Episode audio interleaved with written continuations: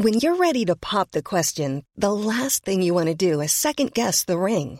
At Bluenile.com, you can design a one of a kind ring with the ease and convenience of shopping online. Choose your diamond and setting. When you find the one, you'll get it delivered right to your door. Go to Bluenile.com and use promo code LISTEN to get $50 off your purchase of $500 or more. That's code LISTEN at Bluenile.com for $50 off your purchase. Bluenile.com code LISTEN.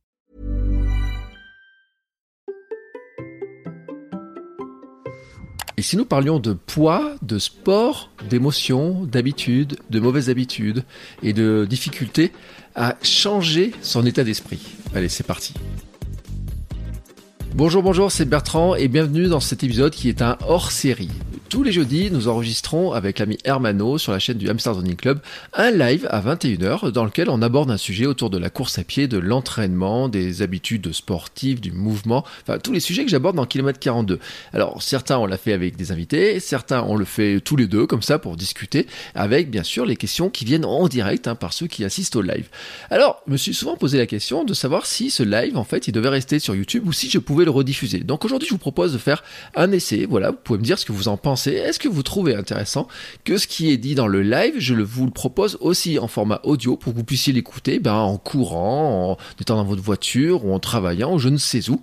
C'est à vous de me le dire. Alors, ce live est un petit peu spécial. C'était le live anniversaire du Hamsters Running Club pour les 1 an du Hamsters Running Club et on avait invité le docteur Denis Boucher. Alors, le docteur Denis Boucher, vous le connaissez parce que si vous avez écouté tous les épisodes du podcast, ben, vous allez revenir à l'épisode 67 dans lequel on avait parlé de la prise de poids quand on court. Bah oui, c'était la question qui se posait, c'était est-ce que finalement le course à pied peut nous faire grossir? Est-ce que en ayant des mauvaises habitudes sportives, en voulant perdre du poids, en voulant faire bien les choses, on finit finalement à l'inverse parce qu'on épuiserait notre corps, parce qu'on sera en surentraînement, en sous-nutrition, et qu'à un moment donné, notre corps, il n'y arrive pas à fonctionner comme ça, et qu'on reprend le poids qu'on essayait de perdre, qu'on revient sur des mauvais comportements. Et ben, c'est un petit peu le sujet qu'on a voulu aborder à nouveau dans ce live, et puis on voulait rebondir notamment sur les deux derniers livres de Dr Denis Boucher, Pourquoi tu resteras gros toute ta vie? Alors je vous dis, il est pas tendre, vraiment pas tendre quand il décrit un petit peu les comportements qu'on a autour de la perte de poids.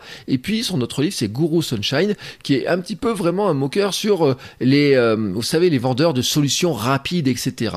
En fait, ce que pointe le docteur Denis Boucher, c'est notre difficulté à changer de comportement, à faire des efforts et à vouloir faire des efforts sur le long terme. Le propos du docteur Denis Boucher, c'est pas de dire qu'on va rester gros toute notre vie, qu'on est condamné à ça, mais que pour ne pas être gros, eh ben, il faut tout simplement avoir des habitudes et se dire que ces habitudes-là, on les a pas juste pour quelques temps, mais que c'est sur toute sa vie. Et ces habitudes, bah vous savez, c'est l'équilibre de vie, le mode de vie dont je vous parle tant dans Kilomètre 42. C'est pour ça que sous ces airs euh, vraiment euh, provocateurs, euh, moqueurs, euh, peut-être un peu méchants par moment, en fait, le docteur Denis Boucher, il poursuit le même esprit que ce que nous cherchons à la fois dans Kilomètre 42 et dans le Running Club, c'est-à-dire de voir comment on peut être mieux dans son corps, dans sa vie, dans sa peau, dans son sport, et comment tout cela fonctionne avec l'alimentation, le sommeil, le sport, le mouvement, les émotions, les équilibres de vie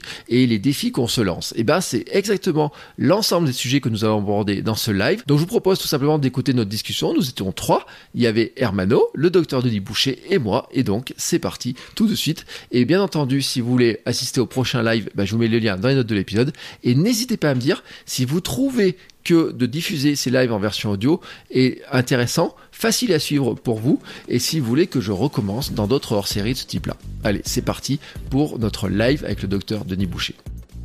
Eh ben, nous voilà Oh, punaise Oh La salle est pleine Oh, les amis Oh, bonjour à tous Combien on est oh, 10, 17, on n'est pas si rempli que ça. Oui, mais non, on est en retard encore, et on est encore en retard, et mais en fait, c'est pourquoi, tu sais pourquoi, Hermano C'est que je t'ai vu courir il y a une demi-heure, oh là là, que t'étais beau avec ton t-shirt de la grippa. Eh ben, sur Instagram, eh, qu'est-ce que tu veux? Ah, mais, mais non, mais j'ai même pas couru en plus, c'est ça le pire, aujourd'hui j'ai pas pu aller courir. Bon, et eh ben écoutez les amis, en tout cas, bienvenue aujourd'hui dans l'anniversaire du Hamsters Running Club. On a notre ami, notre ami Denis Boucher, le doc Denis Boucher.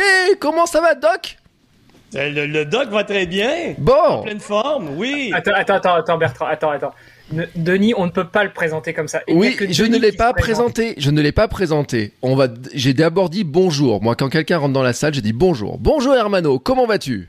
Bonjour Bertrand. Bonjour Denis. Je vais très bien. J'ai une patate d'enfer à l'idée d'enregistrer avec Denis. Super Alors aujourd'hui, je vous rappelle que c'est les 1 an du Hamsters Running Club, 1 an, et alors je vois Nico réagir dans la salle et je vais lui faire une spéciale dédicace. Nico, le jour où j'ai dit oh là là le Hamsters Running Club c'est un truc qu'il faudrait qu'on fasse etc il m'a envoyé un SMS et je peux le dire il m'a dit c'est l'idée vas-y fonce. Et eh ben Nico je te remercie. voilà il m'a dit ça exactement et ben Nico voilà. Maintenant c'est réclamé dans la salle, c'est réclamé notamment par Diane, tout le monde le réclame, Hermano l'a demandé, tout le monde l'a demandé. On veut la présentation du doc Denis Boucher. C'est parti alors mon nom n'est nul autre que le fantastique, le merveilleux, l'extraordinaire et le tout-puissant Denis Boucher. Et il est important pour vous de savoir à ce moment-ci que je suis le seul homme dans l'univers à pouvoir répandre la divine parole d'exercice.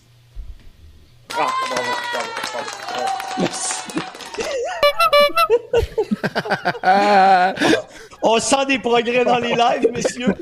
Ah ouais, ouais Bon, en tout cas, les amis, je suis très très très heureux de vous avoir tous les deux avec nous. Alors, on va discuter euh, tranquillement. Un peu fort, Bertrand, quand même. Un peu fort? C'est vrai Ton micro, il est un peu fort par rapport à celui de Denis, ouais. pardon. Excusez-moi, je vous mets, euh, je, me, je, me, baisse un petit peu. Euh, en tout cas, je suis très content de vous avoir. Diane a dit, je suis fan, voilà. Euh, bon, en tout cas, je le dis, voilà, c'est l'un an du Hamster Running Club. Denis, on s'était eu euh, dans le podcast il y a 6 ou 7 mois. Hein. Entre temps, il s'est passé plein de trucs. Alors, moi, je dis aujourd'hui, j'ai prévenu les gens sur Instagram, il fallait venir avec le popcorn et le chocolat. Et, eh ben regarde, Denis, je te le dis moi très clairement, tu vois, j'ai acheté ma tablette de chocolat 70%, je mange ça parce que je sais que ça va me faire maigrir. Je l'ai lu dans les études scientifiques, ça va me faire Bien maigrir. Sûr. Bien sûr. Et oui, j'imagine que tu fais référence à mon exceptionnel livre Voilà pourquoi tu resteras gros toute ta vie. Exactement. Oh, pardon, qu'est-ce que j'en ai fait? Mais je l'ai lu, je l'ai lu, je l'ai lu. Magnifique. Je suis scandalisé, Denis. Tu as utilisé. Merci, merci Bertrand. Tu as lu dans ma tête. Tu sais exactement comment je pense. Il y a des trucs, j'ai lu ça, je dis, oh bordel, Denis, il a lu dans ma tête. Attends, non, mais franchement, il faut que tu présentes ce livre-là. Euh, faut, faut dire très clairement le, le concept du livre pour que les gens comprennent. Mais il est déstabilisant, dérangeant, je pense pour certains. Mais franchement, ça vaut le coup de le lire quand on est dans le cas de, que tu décris. Alors, présente-nous ce livre. Mais en fait, euh, vous savez que ça fait très longtemps qu'un un de mes créneaux est la perte de poids et que la majorité des gens, en fait 96 des gens qui vont entreprendre un programme de perte de poids vont échouer à court ou à moyen terme. Euh, parce que ils sont gros dans leur manière de penser. La, la grossitude, c'est l'état d'être gros. Donc, dans leur esprit, il faut, ils prennent une décision logique de maigrir, mais la réalité, c'est qu'ils veulent s'en tenir à leurs bonnes vieilles habitudes de vie. Et c'est ce que j'explique. Quoi, comment t'as dit, Mano? Je dis, est-ce que tu es sûr pour le bonnes habitudes? Leurs bonnes vieilles habitudes de vie, euh, entre guillemets. voilà. Et donc, un gros veut maigrir sans faire d'effort sans rien changer à ses habitudes de vie. Et je sais très bien qu'il se publie des dizaines de livres sur la manière de maigrir miraculeusement, les aliments santé qui vont te faire maigrir, la pilule miracle qui va te faire maigrir, mais ça fonctionne pas. Il y a de, plus en plus de gros sur la planète. Alors moi, je me suis dit, pourquoi est-ce que je raconterais pas la vérité au petit gros? Et le petit gros, gros de Le gros de Dieu, voilà. Et le petit gros, il va comprendre quelque chose d'important. C'est que si tu veux pas te changer ton style de vie, essaie pas de maigrir. Accepte de rester gros. Mais si tu veux vraiment maigrir, il va falloir que tu changes de style de vie. Et pour le reste de ta vie. Alors, je viens de régler avec ce magnifique livre tous les problèmes de la perte de poids sur la planète. Les gros vont rester gros et ceux qui veulent changer de style de vie vont devenir minces. Ouais, mais alors, à la fin, quand même, celui qui veut rester gros, et ben il a plus envie de rester gros parce que le, portrait des dix dernières années de vie en maison de retraite, il est juste, mais franchement, si quelqu'un lit ça, il se dit, oh, mince alors, mais c'est, c'est, enfin, c'est réel, mais c'est hard. Oui, mais c'est hard, mais c'est la réalité. Tes habitudes de vie, tes comportements vont déterminer comment tu vas vivre les dix dernières années de ta vie. Je suivais aujourd'hui même une formation sur euh, les gras saturés et les gras, et les gras trans. Plus tu consommes de gras saturés et de gras trans, plus tes risques d'Alzheimer, de démence, de dégénérescence cognitive augmentent radicalement. Donc, les décisions que nous prenons en relation avec notre alimentation et l'exercice déterminent comment nous allons vieillir. Et ça, c'est notre responsabilité. Écoutez, aujourd'hui même, je croisais un petit gros qui fumait. J'ai eu envie de sortir, lui remettre un fusil et lui dire Tire-toi une balle, ça va être beaucoup plus rapide et moins douloureux. Imbécile. Non, mais sincèrement, en 2021, il faut vraiment que tu sois crétin pour fumer, faut que tu sois crétin pour rester obèse. Non, mais c'est la réalité. Sincèrement, messieurs. Oui, mais Denis, il faut aussi être crétin pour aller se tuer au sport et faire des heures et des heures de sport et s'épuiser, se fatiguer, etc. Parce que c'est ce que tu m'avais dit dans l'épisode de podcast et qui a fait un tabac quand j'ai republié la vidéo. Tu m'as dit c'est du bullshit de courir, de s'épuiser, d'en faire trop, etc. Mais on fait quoi, Denis? On, fait- on- on cherche un équilibre de vie. Et pour comprendre, alors, je vous ramène à mon deuxième livre qui a été publié cette semaine. Guru Sunshine Waouh. t'explique comment conquérir l'inutile et devenir quelqu'un d'authentiquement faux. Donc, tu l'as lu également. Mais arrête Hé, t'es t'es en train de décrire mon, mon boulot dedans, euh, Denis. mais, mais, mais vois-tu, les gens cherchent des extrêmes. Les gens ne cherchent pas le bien-être, le plaisir, le bonheur. Lorsqu'ils veulent changer quelque chose, ils cherchent l'extrême. Donc, je ne veux pas commencer par marcher 5 km. Je vais aller courir un ultramarathon. Bravo, mon petit gros. Tu réalises pas que tu es marié, que tu as des enfants, euh, que tu as un travail et que dans ta journée, il faut que tu dormes. Non, toi, tu es convaincu que tu choisis la bonne chose, tu vas sacrifier ta vie pour aller courir 50 km, 100 km. Donc, ce que moi, je prône, en fait, j'utilise le sarcasme, et vous l'avez bien compris, pour Ah, on amener n'avait pas les gens compris, comprendre. Comment t'as dit, Mano? On n'avait pas compris, Denis. On pensait que Non, pas compris. ultra sérieux. Ah oui, non, c'est vraiment. non, mais les gens comprennent pas la logique, messieurs. C'est vrai. Donc, pourquoi pas ridiculiser notre manière de penser et croyez pas que je me euh, que je me, sépare de mes livres. Il y a vraiment des comportements qui vont se retrouver chez moi. OK? Et vous allez les retrouver davantage. Excusez-moi de parler de mes livres autant, mais dans mon prochain livre qui s'appelle Les secrets de l'incompétence enfin dévoilés. Là, là, là, on est sur quoi? On est sur le poids, on est sur le sport, on est sur On est sur notre en, en, en plusieurs On mots. croit qu'on est bon, on croit qu'on est exceptionnel, on croit qu'on pense mieux que les autres, on croit qu'on est meilleur que les autres, on croit qu'en gestion, en management, on a employé une telle stratégie et qu'on est devenu un leader exceptionnel, alors que la plupart du temps, c'est de la bullshit, c'est de la merde. On est des gens ordinaires et on doit apprendre, on doit se remettre en question. Et ce que je suis en train de dire, c'est qu'il faut toujours remettre en question nos croyances. Les gens veulent croire. Dans les années 60 au Québec, qu'est-ce qui dominait le Québec? La religion catholique.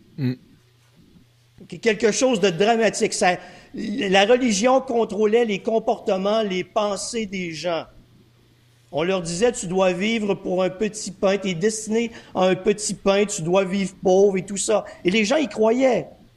Aujourd'hui, on, on veut des croyances. On croit que c'est important de courir 200 km. On croit que c'est important de s'épuiser à l'entraînement. Mais la réalité, la seule chose qui a de l'importance le jour où tu fermes les yeux définitivement est la question, ai-je été heureux? C'est bah, la seule, c'est la seule foutue question qui compte. Euh, Quand tu vas arriver à la fin de tes jours, ouais, ouais, je vais mourir là, je, je suis en train de mourir, et je suis tellement content, merde, d'avoir pété 200 km. Hein? Et je suis pas extraordinaire, mec. Non, mais c'est de la foutage, tu penseras pas à ça. et, attends, Denis, il y a des trucs pires. Hein. Il y a des gens, ils veulent traverser la France. Excuse-moi de t'interrompre. Excuse-moi de t'interrompre, Bertrand.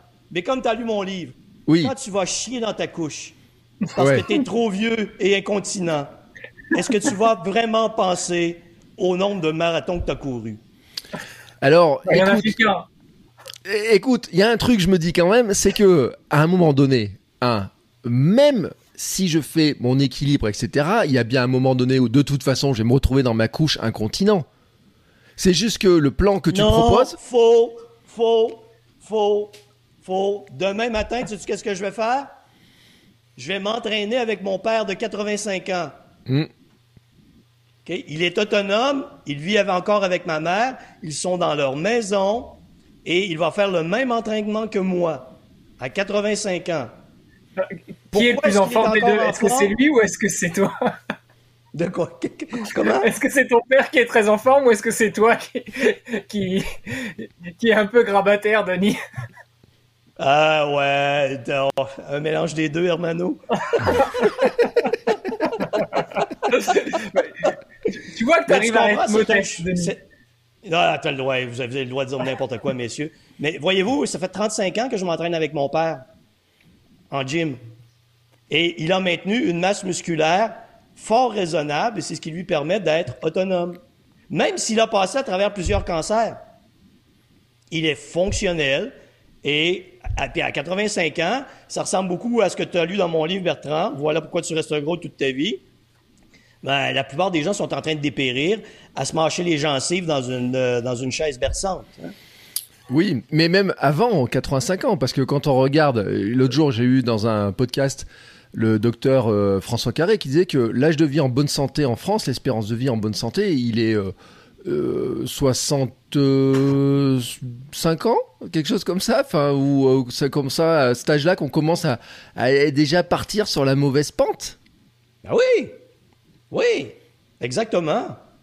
Et on doit commencer très tôt dans notre vie euh, à, prendre soin de notre santé. Euh, je sors de l'entraînement pour vous dire, prenons l'Alzheimer. On commence à, voyons donc, préparer notre Alzheimer 30 ou 50 ans avant que les symptômes apparaissent. Notre style de vie, nos habitudes de vie, oui, il y a de la génétique, mais tout ça a un impact dans le futur, dans notre futur, que l'on ne veut pas voir. Et je crois que c'est important de transmettre cette réalité-là à grands coups de bâton aux gens. Oui, mais de toute façon, tout le monde, en fait, on se raconte une histoire, on pense tous qu'on peut y échapper à cette histoire-là. Mais on, ne peut pas, y échapper. Si on fait n'importe nawak, on, se retrouve euh, dans la situation que tu décris, c'est-à-dire euh, vieillir très très mal et très vite. Oui, tout à fait. Et le seul moyen de l'éviter, c'est un choix personnel de style de vie l'exercice de façon modérée, une alimentation équilibrée, y aller avec la qualité alimentaire, éviter le plus, le plus possible les aliments transformés. Des choses simples, mais qui nous permettent de bien vivre et le plus longtemps possible. Tu sais, euh, euh, Bertrand, c'est toi qui m'a qui m'a instillé ce nom aussi dans la tête. C'est euh, l'ami Rich Roll, qui, bah, je pense que tu connais aussi très bien, Denis. Il est plutôt connu du côté du côté nord-américain. c'est vrai que bah, il s'en est peut-être rendu compte un peu tard, c'est-à-dire vers 40 ans, mais, euh, mais c'est, c'est aussi ce qu'il a adopté, c'est ce changement de style de vie pour quelque chose de plus naturel, pas d'aliments transformés, et puis de l'exercice régulier, et euh, ne, pas, ne, plus vivre dans l'excès. Oui, et c'est pas très compliqué, là. On n'a pas inventé euh, la, première fusée pour s'en aller sur Mars. C'est de la base, la simple base. Mais, mais, du coup, quand tu nous dis que on, comment dire, euh, on hypothèque déjà notre futur très jeune par rapport aux mauvaises habitudes de vie qu'on prend. Est-ce qu'il y a quand même un moment où c'est réversible? Je reprends l'exemple de Rich Roll. À 40 ans, il s'est rendu compte qu'il était sur la mauvaise pente et il a changé presque euh, du tout au tout. Est-ce qu'à un moment, si on reprend une bonne habitude ou si on prend une bonne habitude, on peut si ce n'est euh, inverser, au moins limiter considérablement les effets de cette malbouffe, de ces excès, que ce soit les excès du sport ou les excès de la nourriture ou autre? Oui, absolument. Absolument. Le corps est une machine magnifique. Donne-lui la possibilité de s'exprimer à son meilleur et tu vas euh, vraiment réduire les impacts négatifs de tes mauvais comportements du passé. Bon, ben voilà, Bertrand qui à n'importe quel âge, tu peux choisir de faire un changement qui va t'apporter des bénéfices. Voilà qui répond à ta question tout à l'heure, Bertrand. Il y en a qui se préparent à traverser la France en courant et en nageant. Ben voilà, j'ai décidé d'inverser la tendance. Et voilà, magnifique. Non, mais en fait, Hermano, tu peux le... ça dépend tout de la vitesse à laquelle tu le fais. C'est ça le truc, c'est que si tu fais un peu d'activité régulièrement tous les jours, finalement, tu seras dans ton activité. Ça dépend juste si tu t'épuises ou pas. Euh, Enfin, on peut, on peut le regarder comme ça. Mhm. Moi, j'ai une idole depuis quelques années, depuis que j'ai découvert un livre qui s'intitule Courir lentement pour courir plus vite et plus longtemps. Ou plus Deuxième longtemps édition à plus venir, messieurs. Deuxième édition en cours. Ouh là là. Donc, euh, euh, je, cours lentement. Je, suis un adepte de la course lente, chers amis. Oui. Maintenant, Hermano. Puis-je ajouter ceci par contre?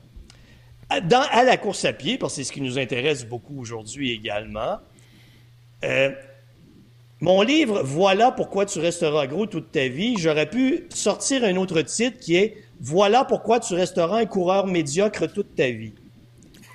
C'est que la plupart des coureurs sont médiocres. Et ils se croient exceptionnels. OK? Des coureurs exceptionnels sont très rares. Oui, je sais, c'est pas toi, Bertrand. Euh, moi, je me suis jamais prétendu à coureur exceptionnel, Non tu le sais. hein. Mais voyez-vous, pour aller chercher notre plein potentiel, la course, ce n'est pas suffisant.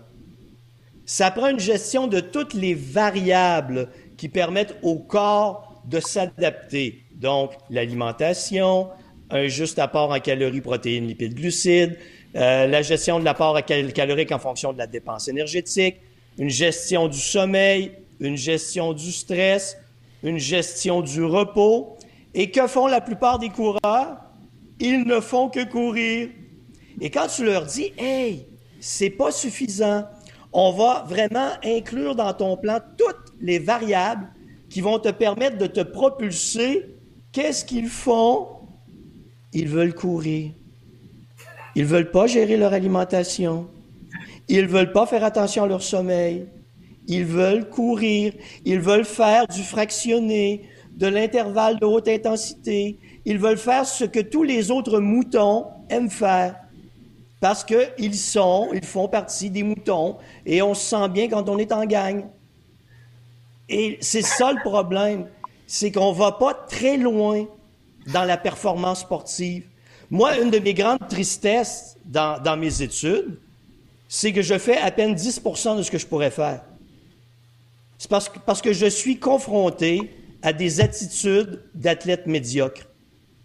Même dans les sports professionnels, où j'ai intervenu très souvent, j'ai rencontré nombreux athlètes avec une attitude médiocre. Des athlètes qui devaient travailler sur la gestion de leurs émotions, mais qui préféraient s'enrager ou perdre le contrôle à la moindre occasion. Et quand tu leur disais, tu sais, de, cette la manière dont tu te comportes, tu es en train de détruire ta carrière, est-ce vraiment ce que tu veux? Ils vont te répondre non, mais ils feront jamais les efforts pour aller de l'avant. Hey, je suis dur avec vous, hein, messieurs? Non, mais parce que moi, je l'ai- constaté. Moi, je vais te dire un truc, c'est que j'étais euh, pendant plusieurs années bénévole dans un club de foot pro euh, qui jouait à l'époque en deuxième division. Et j'ai vu des joueurs de foot euh, qui avaient des, un équilibre alimentaire détestable, qui Ouais. fumaient à la fin des matchs, qui allaient se planquer derrière la cheminée du stade pour fumer, etc. Et je vais même vous raconter une anecdote. L'un des meilleurs joueurs de rugby au monde qu'on a eu à Clermont, parce que à Clermont, on avait bah, l'une des meilleures équipes du monde et de France. De toute façon, bon, voilà, on, on peut De l'univers. Bertrand, de l'univers. De l'univers. Mais de toute façon, le rugby, il y a, a que trois pays qui jouent au rugby ou cinq pays. Euh, on avait un joueur qui s'appelait euh, Nalaga, et je peux le dire parce que je sais pas ce qu'il fait maintenant. Et ben, les diététiciens du club à l'ASM avaient été obligés de lui faire manger des légumes parce que son repas du soir c'était un Mars et des pizzas. Hein, Denis? Hey, un sportif professionnel, une montagne de muscles qui courait à une vitesse incroyable, etc. eh ben, ils ont été obligés de lui dire, écoute, au bout d'un moment, quand même, tu vas avoir des problèmes. Ouais. Ouais. Ouais. Alors, mais est-ce que les limites, les limites sont très humaines, sont très orientées vers le comportement humain. Moi, je parle souvent de perte de poids, mais je vois les mêmes problématiques en affaires, je vois les mêmes problématiques en performance sportive. Bon, attends, euh, attends, attends, attends, attends. Là, il y a un truc à régler. Lucie, ah, non, non, non, non, non, non, qui vient me dire dans le chat, Clermont est pas en demi, etc. Voilà. Bon. Euh, oui, d'accord, mais je suis chauvin quand même, et ça n'empêche que c'est quand même la meilleure équipe. Qu'on le veuille ou non, c'est la meilleure équipe des dernières années. Non, parce que moi je suis très chauvin auvergnat, hein, faut dire ce qui est quand même dans, dans cette histoire-là. On va le préciser. Bon, voilà, maintenant qu'on a fait cette précision-là, on peut revenir au sujet. Alors d'ailleurs, tiens, il y a une question qui est intéressante.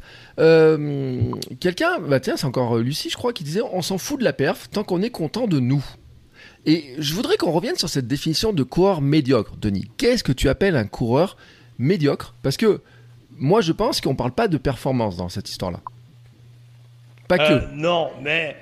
Ouais, OK. Un coureur médiocre, c'est quelqu'un qui se cherche une croyance.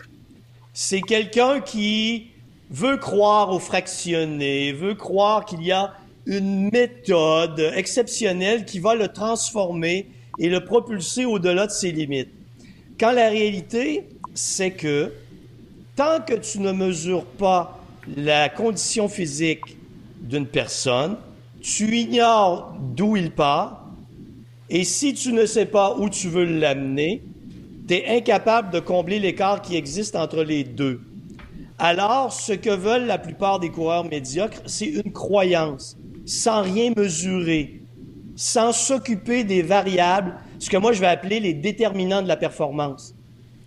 Alors, je vous, en face de chez moi, il y a deux bedaines qui passaient en courant. Et qu'est-ce, que ces deux bedaines se sont racontés? J'étais sur le point de les applaudir. Je racontais ça dans un de mes podcasts. Jusqu'à temps que j'en entende un qui regarde sa montre et qui dise Ouais, faut que je travaille pour améliorer mon pace. Hey! Vous êtes deux bedaines. Pouvez-vous seulement pour le moment vous entraîner pour votre bien-être et perdre du poids? Et après, on parlera éventuellement de performance, si on peut appeler cela performance. Bah, comme dit euh, notre ami commun, euh, le coach Paul Sardin, euh, la performance, finalement, c'est ma performance. C'est ce que je vais réussir à produire et qui va me procurer du plaisir. toi, oui, tu as cette philosophie parce que tu as été supervisé par un entraîneur intelligent et compétent. OK? Mais si tu regardes tous les petits coureurs médiocres alentour de toi, qu'est-ce qu'ils veulent, les petits coureurs médiocres? Ils veulent courir vite. Et courir vite, ça veut dire courir au-delà de leur capacité. Et ils veulent être capables de courir au-delà de leur capacité le plus longtemps et le plus souvent possible. Alors, qu'est-ce qui se passe? Blessure, fatigue, épuisement. Et quand tu dis aux coureurs médiocres, hey, il est temps de changer ta façon de penser. Il est temps de voir les choses autrement. Et que je publie un livre qui s'appelle Courir lentement afin de courir plus vite et plus longtemps. Qu'est-ce que j'entends? Qu'est-ce que je vois? Les croyances ressortir. Non, non, Jésus a vraiment existé. Oui. Là, je peux fractionner Jésus, vous comprenez parallèle. Oui, oui, Jésus a vraiment est vraiment ressuscité. Fuck you, man. T'as rien mesuré.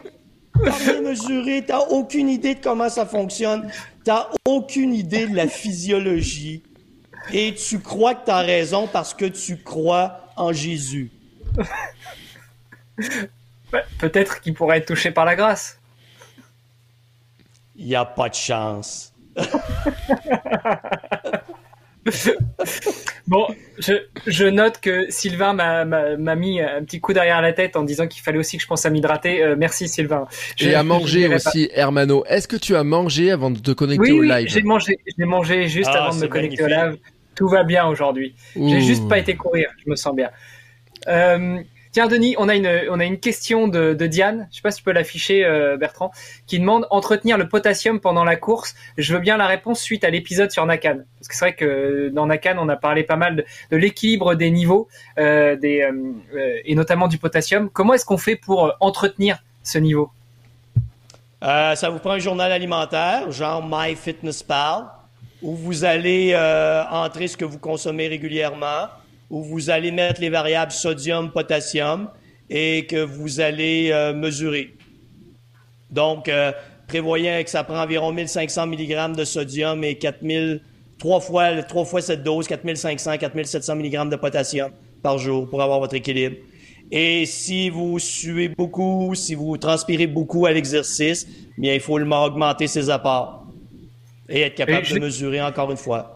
Mais justement, quand tu n'es pas capable de mesurer, parce que euh, tu prends le commun des mortels, ok, quantifier ton alimentation, quantifier combien de potassium, combien de sodium tu ingurgites, et notamment avec MyFitnessPal, c'est assez bien fait. Mais quand tu sais pas mesurer combien tu en consommes, tu fais quoi? Tu, tu pars sur des, des chiffres euh, ben, les aliments, euh, dans la banque, la banque alimentaire de MyFitnessPal, ou même en France, en Europe, vous devez avoir des... Euh, les gouvernements ont tous fait, comme au Canada, des tableaux de valeur nutritive des aliments les plus communs, ben vous avez les apports en sodium, potassium. Donc, c'est facile de trouver. Ok, ça c'est pour les apports, mais pour la consommation, comment est-ce que tu fais pour mesurer combien tu consommes de sodium, potassium? Comment tu, comment tu le sais après un entraînement de 30 minutes Hein? Tu vas faire un total? Si j'ai consommé euh, trois bananes dans une journée, je vais avoir un total de potassium. Non, mais... Ouais.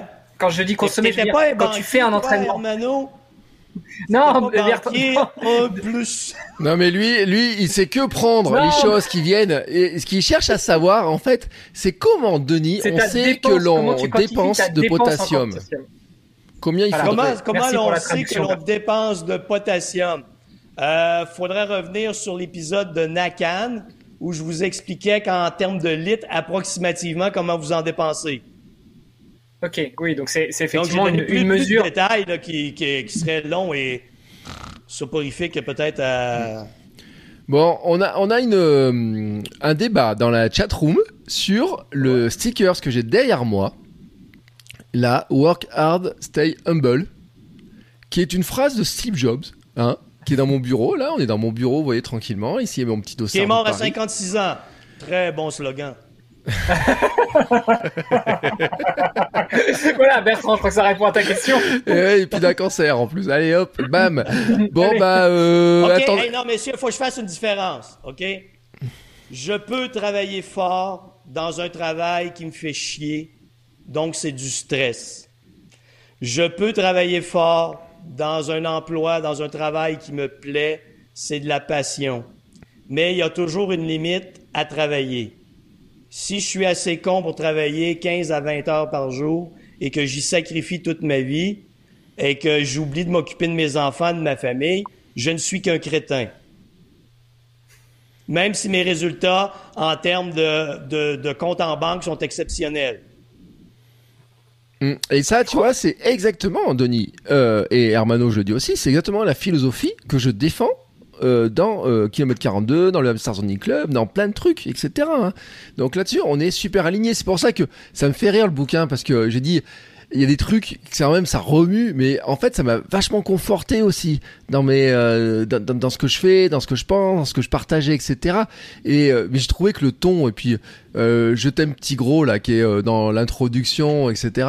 C'est drôle quand même, c'est c'est méchamment drôle quoi. C'est ce que je voulais. Hmm. Si on comprend pas l'humour, c'est que vraiment vous avez un sérieux problème. Ouais, bon Denis quand même. En France, euh, on n'est pas comme au Canada, on a plus de mal avec le sarcasme. Ouais, je sais pas, ouais, mais vous avez l'air de bien vous en sortir tous les deux. Non mais nous, mais nous oui. Mais nous on est, on n'est pas en France. Euh, lui il est au Luxembourg et moi je suis en Auvergne, donc on n'est pas en France. ok, donc on s'en, ok, ça va, j'ai compris. Et puis en fait on est en train de créer une république parce qu'on voulait créer un club de running du Hamsters Running Club, euh, vraiment une vraie, un vrai club et tout affilié, dans lequel d'ailleurs il y aurait pas d'entraînement, il y aurait pas d'entraîneur qui crierait en disant vas-y il faut courir plus vite, etc. Parce que les hamsters. oui, il faut que je te parle de ça ils détestent ce truc-là en fait. Ils détestent qu'on leur donne des ordres, cours plus vite, fais ci, fais ça, fais ça, etc. Oui, bah tiens, parlons-en et puis ensuite on parlera du chocolat. oui, parlons, parlons des entraîneurs incompétents. D'ailleurs, vous allez les retrouver dans mon livre Les secrets de l'incompétence enfin dévoilés. Ouais. C'est ceux qui vont avec les sportifs médiocres, c'est ça? Comment t'as dit? C'est ceux qui vont de pair avec les sportifs médiocres. Oui, oui, ce qu'ils vont de faire avec les sportifs médiocres, tout à fait. Excuse-moi, j'avais pas entendu, Hermano. Euh, voyez-vous, la tendance, ça remonte dans les années 70, euh, peut-être même avant, où on pense que la performance est en lien avec la motivation. Donc, c'est go, go, go, vas-y, épuise-toi, pousse la machine. Quand tu es à terre, relève-toi. S'il faut que t'en meurs, crève, ça n'a pas d'importance. Montre-moi No que pain, t'es bon. no gain. Oui. No pain, no gain. Il n'y a aucun lien entre cette attitude de débile et la performance sportive. Encore une fois, on a une croyance qui remonte à des décennies et les entraîneurs, le meilleur, celui qui se pense le meilleur est celui qui hurle le plus fort et qui bat ses athlètes le plus fort et qui les épuise le plus. OK? Mais la réalité, c'est la base. Est-ce que j'ai permis de combler l'écart? Entre où se situe mon athlète et où je veux qu'il se rende? Et si je crois que ce chemin ne s'effectue qu'en hurlant, je ne suis qu'un entraîneur médiocre. Voilà, tout est dit. Euh, je- je- je- alors, tu vois, il a réussi à me laisser quoi? Je sais plus quoi dire. Non, mais est-ce que j'ai relance, tort, relance, relance, relance. Non, mais en plus, Denis, t'as eh, t'as raison. Et puis en plus, je pense que ces entraîneurs qui crient, qui hurlent, qui donnent des consignes qu'on comprend pas, etc. En plus, ils dégoûtent les gens d'aller dans les clubs, ils dégoûtent les gens de faire du sport. Moi, j'étais dans un club de badminton à une époque, avec ma femme, on s'en rappelait. Au bout de trois mois, le, le petit con là, de blond au dîner d'entraîneur qui disait il faut faire ci, il faut faire ça, euh, t'as pas passé, t'as pas attrapé ça, t'as pas ci, tu cours pas assez vite, etc. Oh là là, bordel, on y est, il nous a fait. À Noël, on l'a dit, écoute, mon gars, euh, nous on viendra jouer au badminton le samedi quand t'es pas là, quoi. Voilà. Mais, mais tu, Voilà. Mais tu sais que Denis, euh, moi j'ai- j'avais une anecdote par rapport à ça, c'est que, euh, pardon, tu parlais d'entraîneurs et, euh, et d'entraîneurs médiocres qui vont avec les sportifs médiocres, mais euh, euh, je vois, j'imagine bien de quoi tu parles, mais en fait, euh, j'arrive pas à me projeter parce que euh, mon entraîneur que tu connais, il est pas du tout comme ça. Par contre, c'est vrai que souvent, on s'indignait. pas les vis-à-vis- parfaits, Hermano, pas les Ah. parfaits. Tu peux pas le comparer aux autres entraîneurs. Mais, mais d'un autre côté, on s'indignait souvent, notamment sur les courses, quand on voyait les parents des athlètes qui avaient ce même type de réaction. Mais bouge ton gros cul, mais vas-y, mais avance, mais dépasse l'autre, mais marche-lui sur la tronche. Mais non, mais non, ça marche pas comme Hey. ça. Est-ce que je peux vous conter une, an- une anecdote, messieurs? Je suis engagé pour m'occuper d'une athlète. Je ne donnerai pas trop de détails parce que ça risque de, de se reconnaître. Je suis engagé euh, donc pour suivre une athlète et euh, on, m'amène à, à l'aréna, au centre sportif où elle doit le performer le premier soir pour que je fasse une première analyse. Et qu'est-ce que je vois le long de la bande? Le père hurler après sa fille comme un imbécile.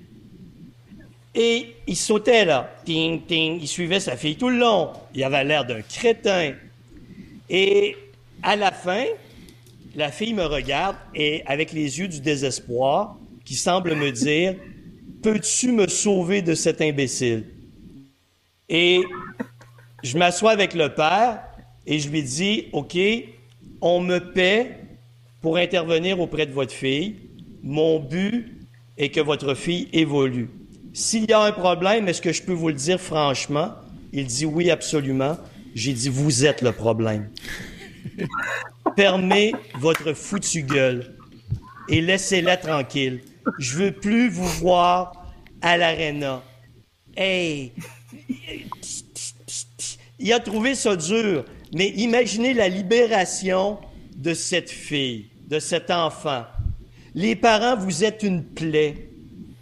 Laissez vos enfants évoluer. S'il est entre les... Hey, et vous êtes tellement cons, souvent, vous voulez tellement qu'ils performent, vous les laissez aux mains d'entraîneurs stupides et médiocres qui détruisent leur vie, leur confiance en eux.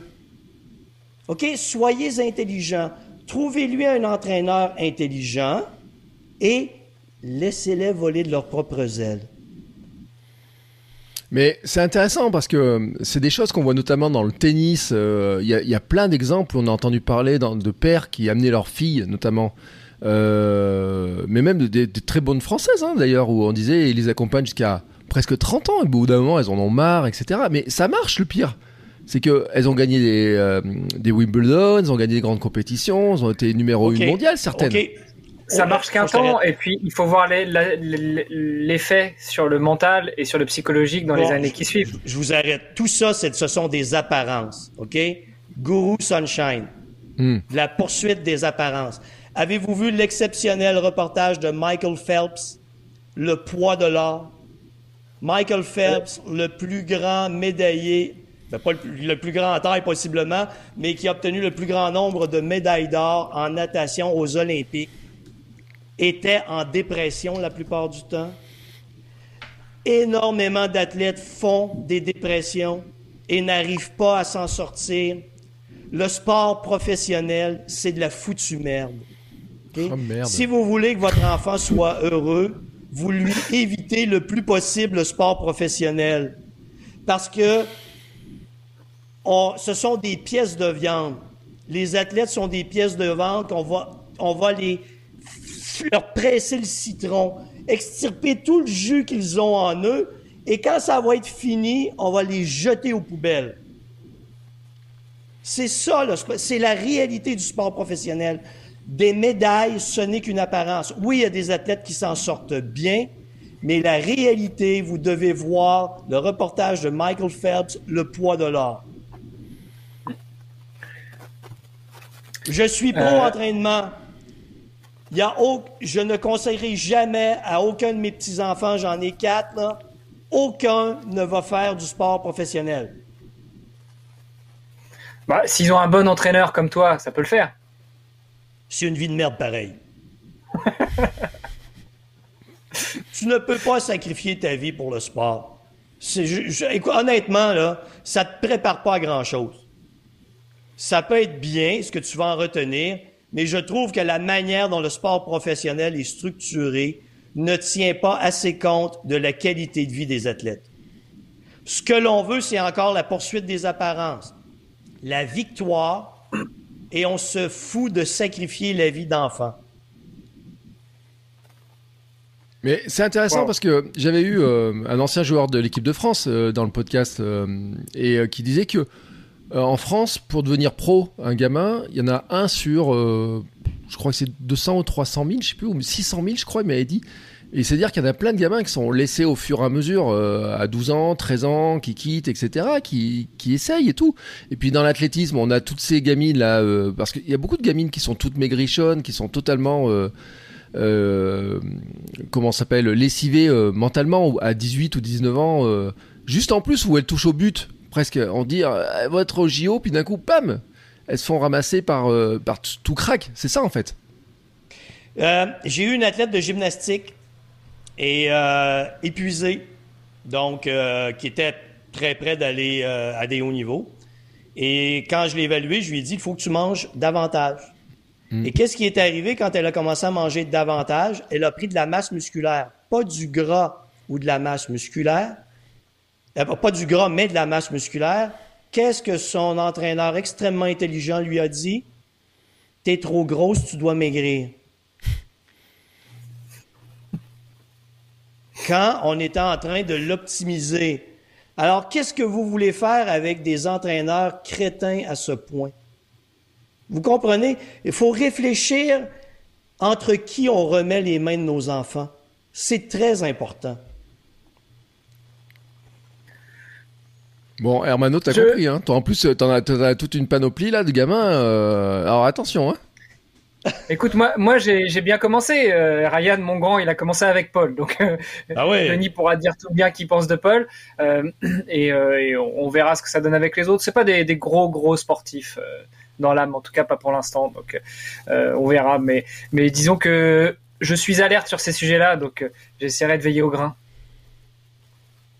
Bon, maintenant qu'on a parlé de ça, mais c'est un sujet extrêmement intéressant et je remercie parce que je pensais pas qu'on parlerait de ça, mais c'est super intéressant. Bon, Guru Sunshine, pour tout te dire, Denis, j'ai pas fini de le lire euh, parce que j'ai un peu traîné, tu vois, j'ai fait la sieste, j'ai pris mon temps, j'ai joué avec ma fille, j'ai fait un petit peu de sport, mais pas trop, tu vois, j'ai pas trop mis trop de poids dans la machine, etc. Et en fait, j'ai suivi tous tes conseils. Tu vois, et, donc j'ai pas eu le temps de finir ton bouquin, j'ai pas eu le temps de travailler sur le fi- finir le bouquin. Mais quand même, t'as- t'as mon absolution. Merci. Euh, ah, là, là.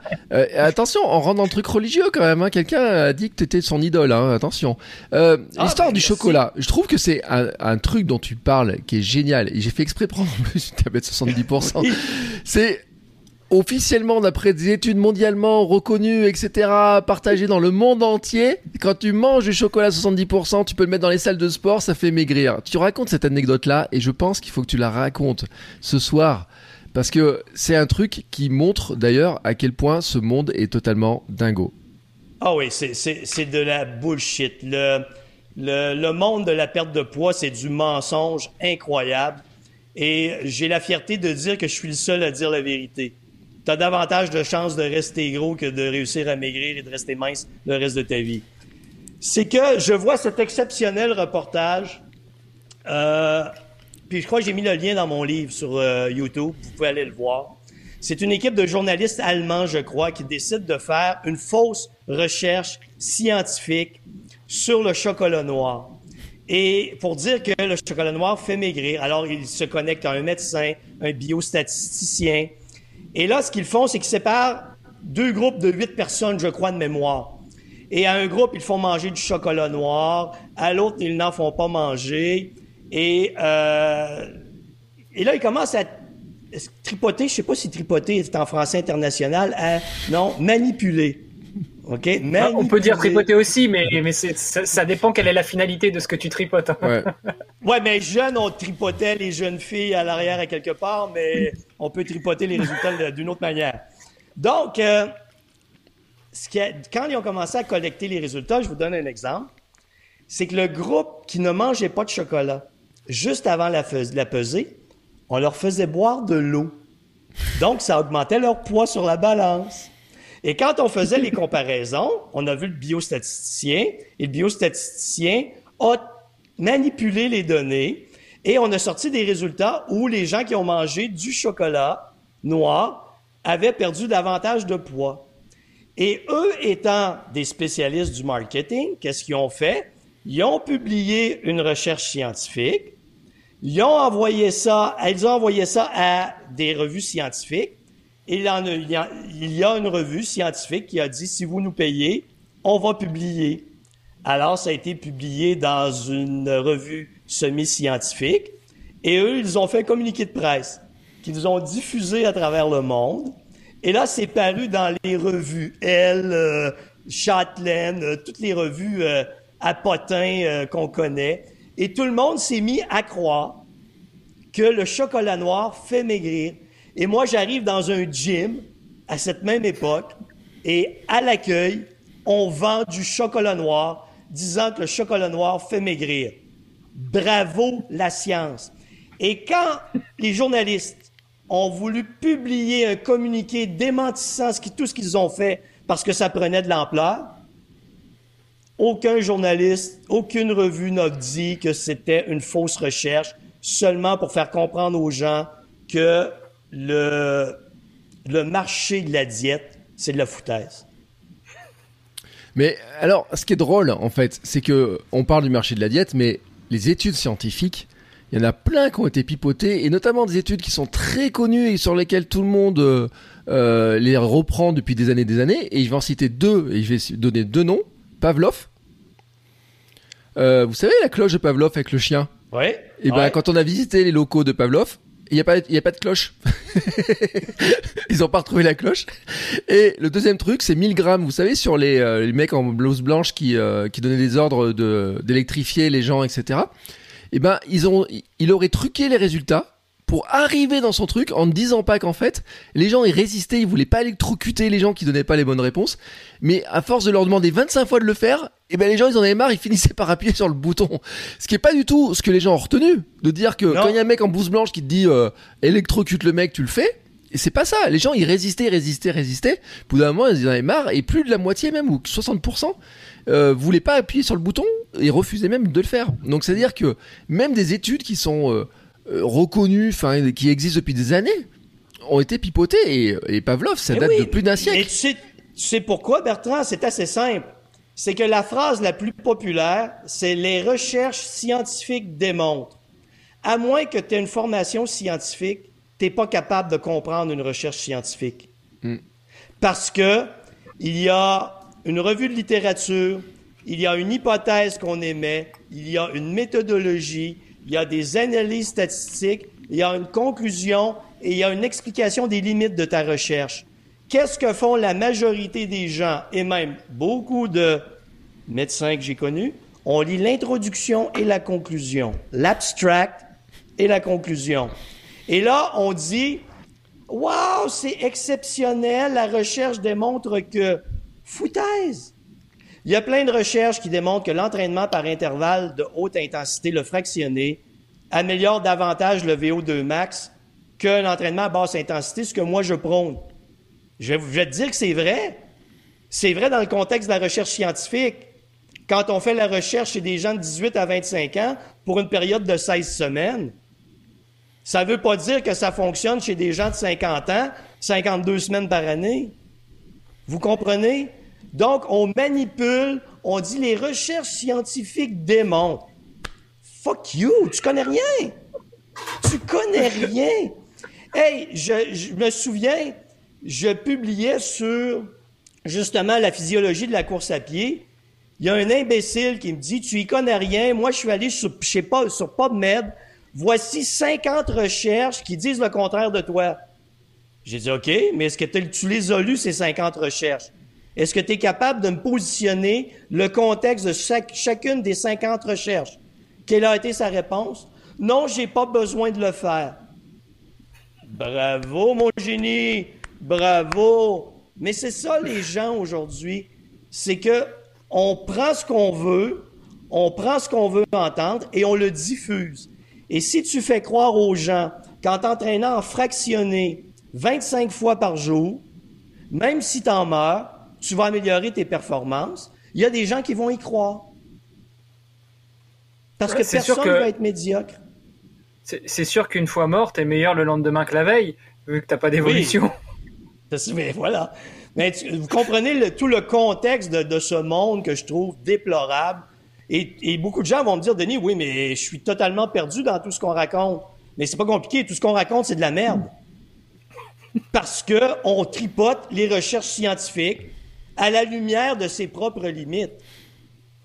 Moi, avant que je parle d'une recherche scientifique, je vais la lire une fois, je vais la lire une deuxième fois, je vais me prendre des notes. Qu'est-ce que je comprends pas? Je vais aller chercher de l'information et après, je vais en parler à la lumière de mes connaissances en expliquant les limites que ça implique. Alors, justement, c'est la question. Si vous suivez ça, vous allez être les meilleurs au monde. C'est justement la question que j'allais te poser, c'est-à-dire euh, si tu dis que tout le monde dit de la merde et que les recherches scientifiques c'est de la merde, en tout cas quand on va y chercher uniquement la conclusion et qu'on regarde pas tout le contexte, toutes les hypothèses qui vont avec, qu'est-ce qui fait que, euh, je te taquine un peu, Denis, hein, mais qu'est-ce qui fait que justement on devrait te croire euh, et que toi tu dis la vérité et que toi tu vas chercher les recherches scientifiques dans leur contexte?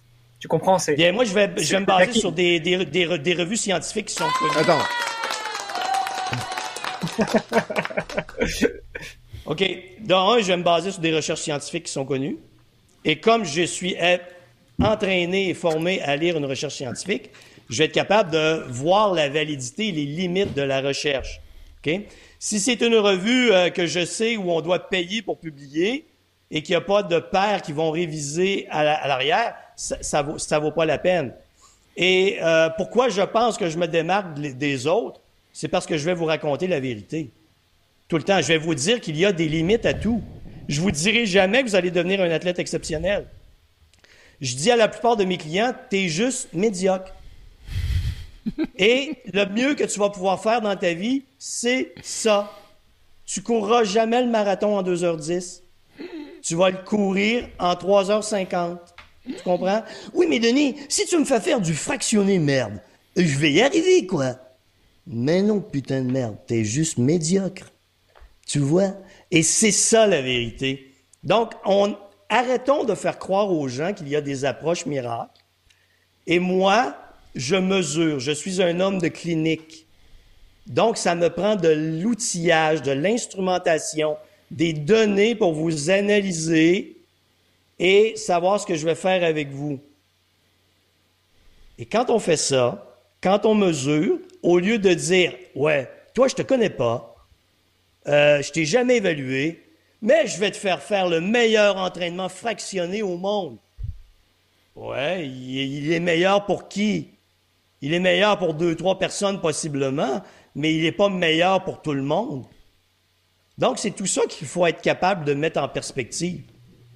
Et, j'en témoigne, hein, parce que quand je t'ai demandé un coup de main pour préparer mon défi Agrippa, tu m'as dit d'abord tu vas aller faire un test sur tapis, on va regarder tes résultats, et par rapport à tes résultats, on va faire des recommandations. Oui. Oui, sans ça, pour moi, tu monsieur, madame, tout le monde. Je vais, je vais te dire seulement des conneries. Je vais te raconter des croyances.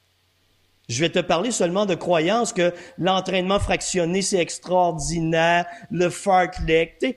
Puis là, on se gargarise avec tous ces beaux grands noms, comme si on pensait qu'on a inventé quelque chose d'exceptionnel et que nous, on en sait plus que, les autres. La réalité, c'est que tant que tu pas mesuré quelqu'un, tu connais rien.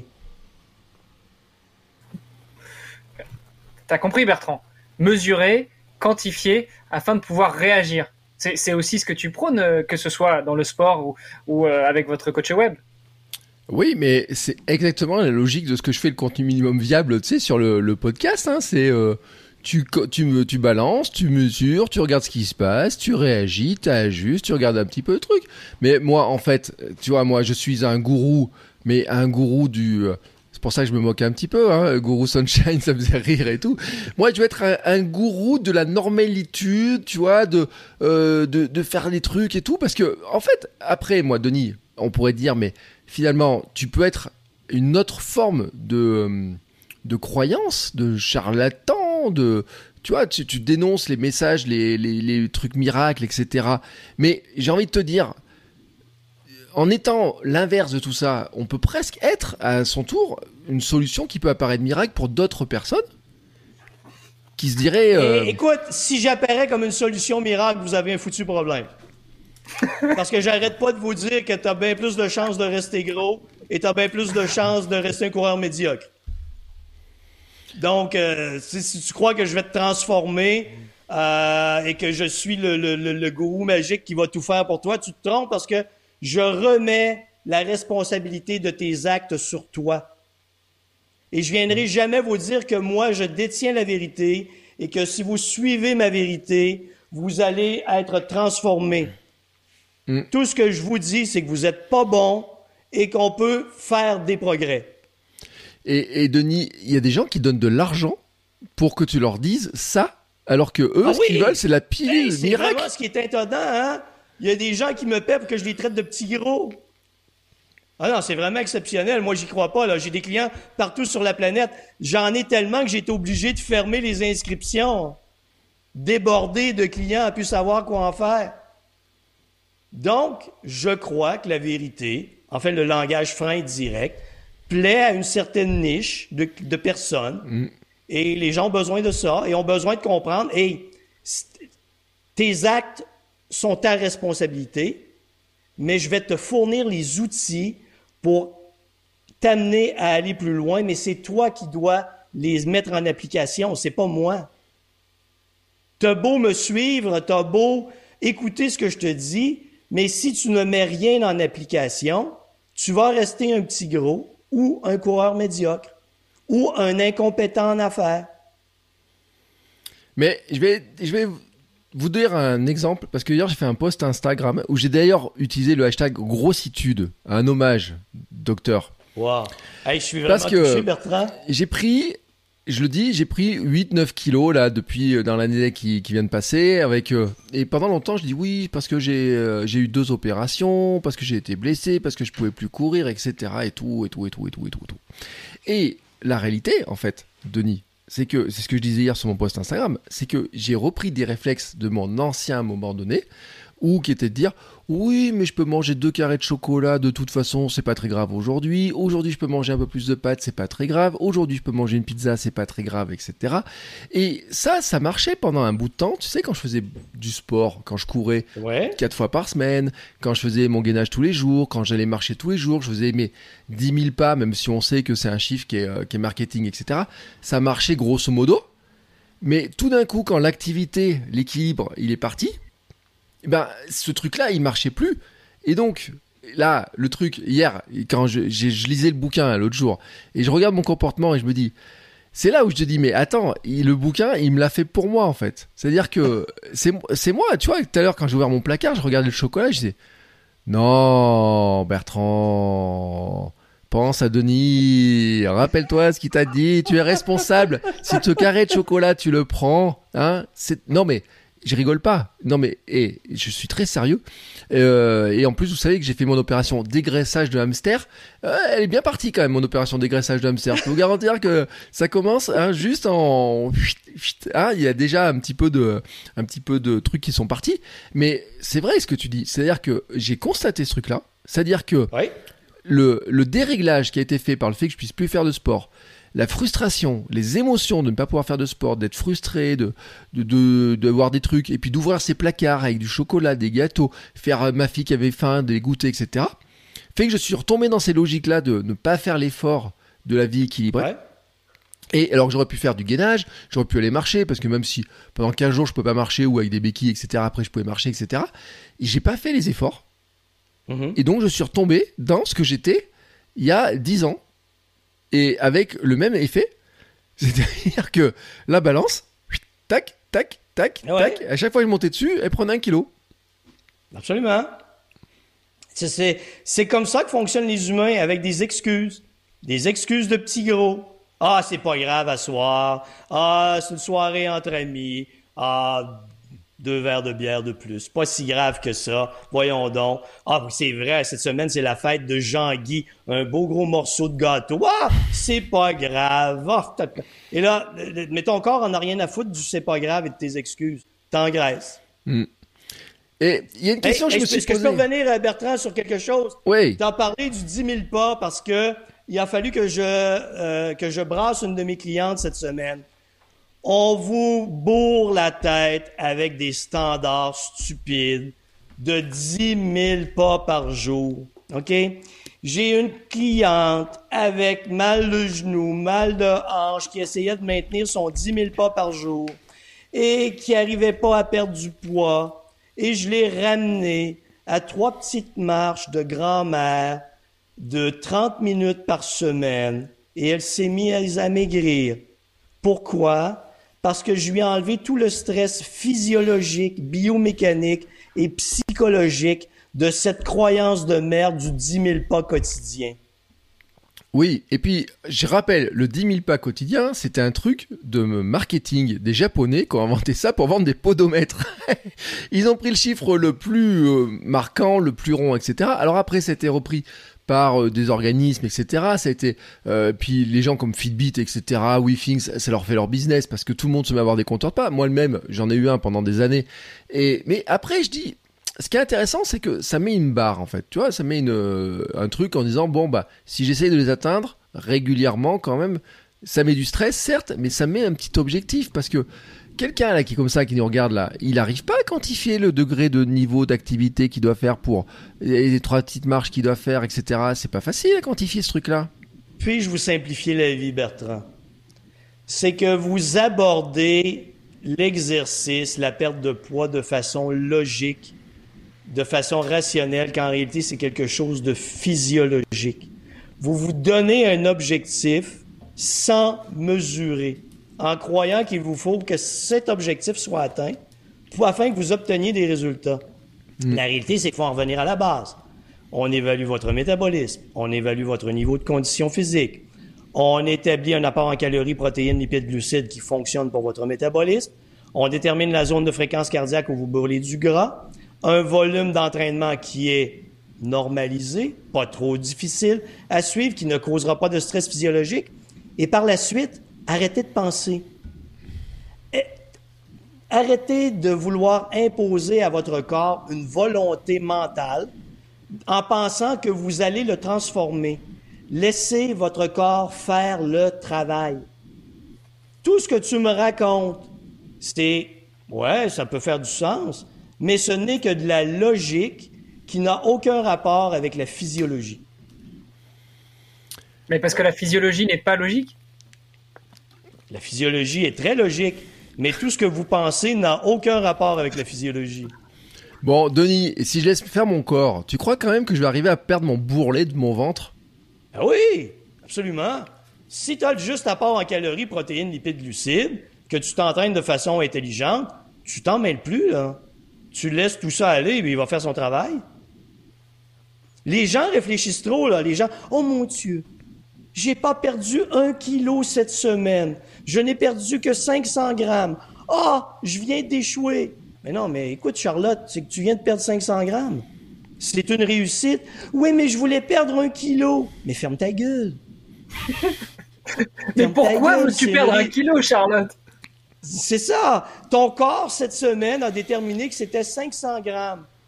Oui, mais Denis, j'ai suivi le programme à la lettre. Mais je voulais perdre un kilo. Charlotte, ferme ta gueule. Cette semaine, c'est 500 grammes.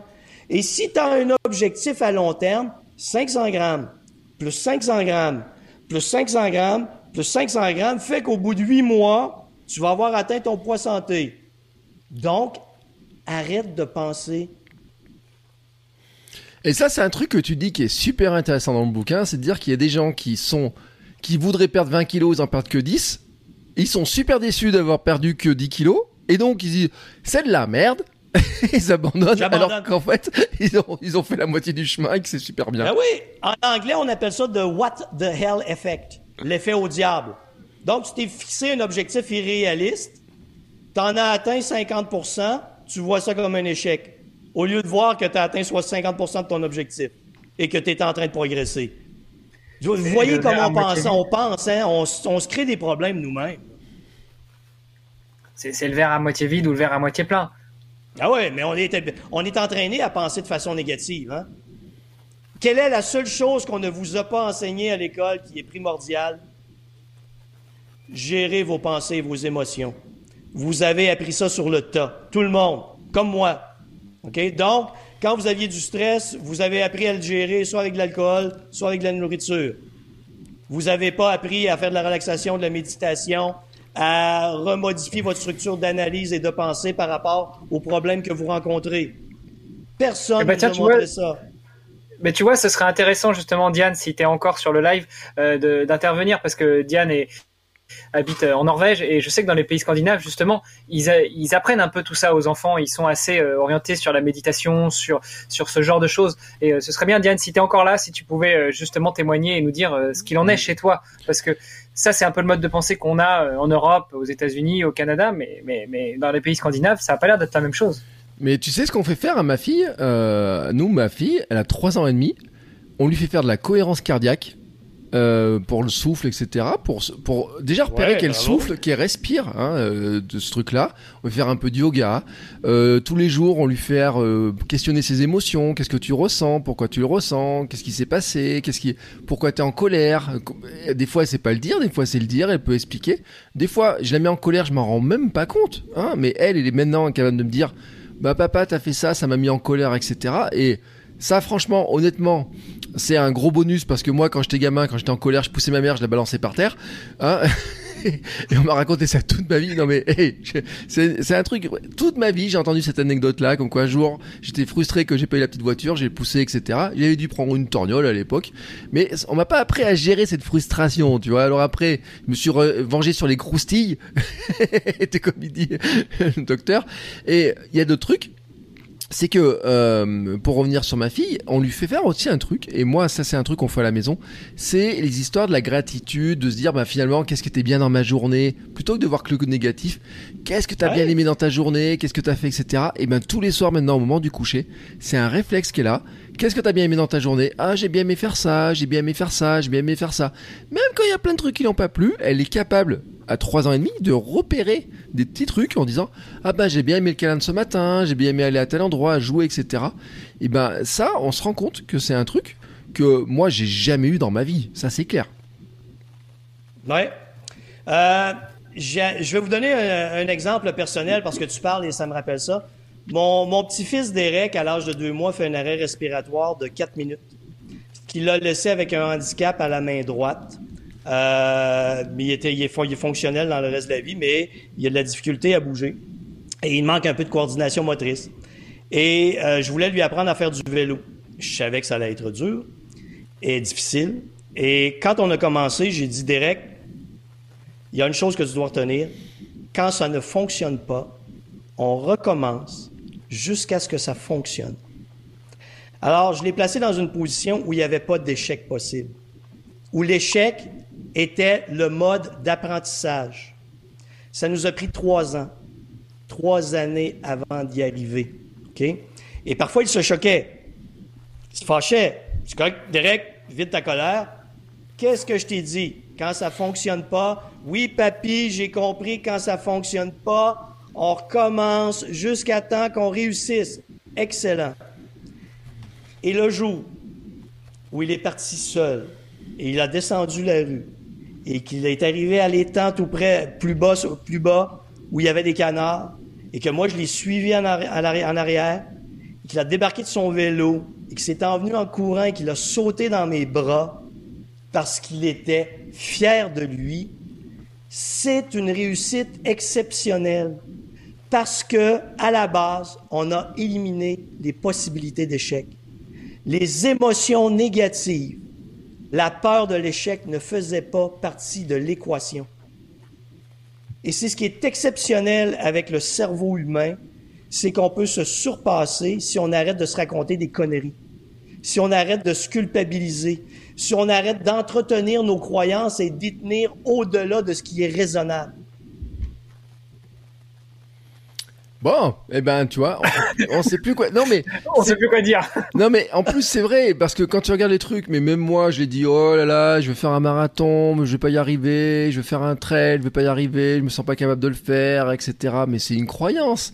Et à ma fille, je lui répète tous les jours, il faut s'entraîner, réessaye, retente. Je lui dis ce truc-là, je lui dis, écoute, euh, entraîne-toi, tu arrives pas, t'as pas réussi à mettre tes cubes comme tu voulais, bah tu vas aller recommencer, tu vas faire ça, et puis arrête, euh, voilà, passe ta colère, et puis ça. Mais c'est vrai, mais nous-mêmes, moi je reconnais que des fois, il y a des trucs, je me dis, oh mais non, ça tu vas pas y arriver, ça tu vas pas y arriver, c'est pas possible, etc. Alors que c'est une histoire qu'on se raconte.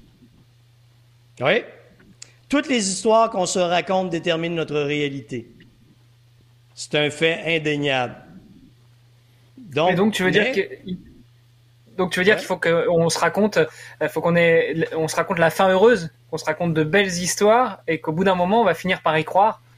En sachant comment on va y arriver, pas en connaissant tous les détails au départ. Tu sais, voyez que je, ne savais pas comment, euh, si je reviens à l'exemple de Derek, je savais pas comment j'allais y arriver. Il fallait que j'improvise, que j'ajuste, que je comprenne comment lui pense. Vous voyez, moi, je sens ma main droite, lui ne sent pas sa main droite.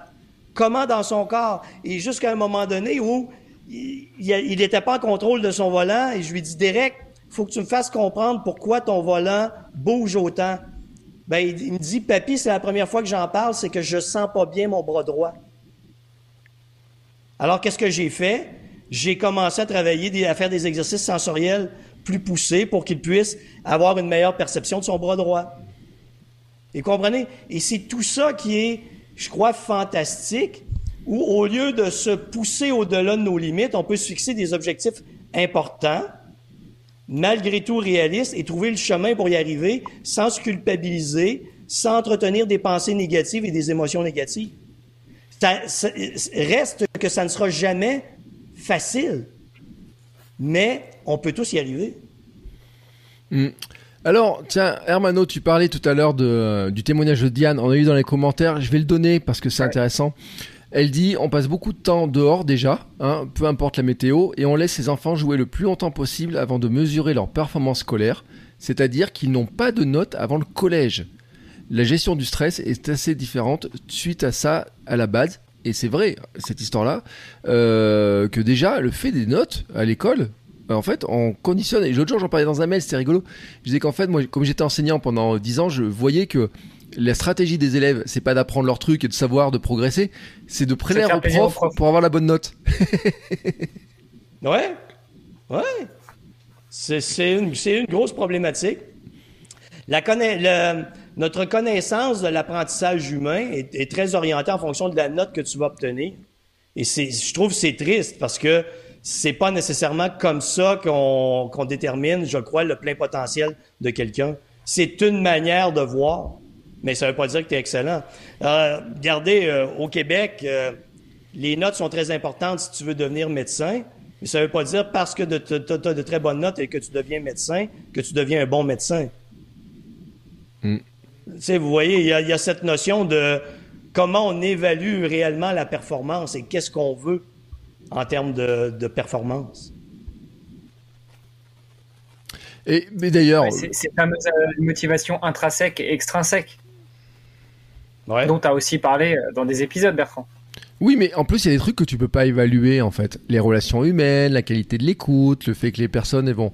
Euh, T'as des gens qui sont capables d'apprendre un dictionnaire complet qui fait 1300 pages, et donc euh, médecine c'est facile pour eux, mais quand tu leur parles, ils sont pas capables d'être humains et de t'écouter quand tu leur dis euh, eh, il y a un truc qui va pas, je comprends pas trop mon truc, etc. Et ton médecin 80% de ce qu'il fait, c'est de t'es guéri du moment qu'il t'a déjà écouté.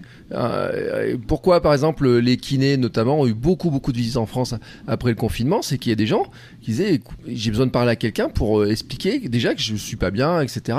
Et qu'un kiné, ça coûte pas cher à aller voir, que, etc. Et ben, c'est aussi ça fait partie de ça. Et si t'es en kiné, tu vas le voir et que tu veux lui parler et qu'il t'écoute pas et qu'il fait autre chose, etc. Et ben, il a beau avoir été kiné, avoir eu des super notes, major de promo, c'est un mauvais kiné.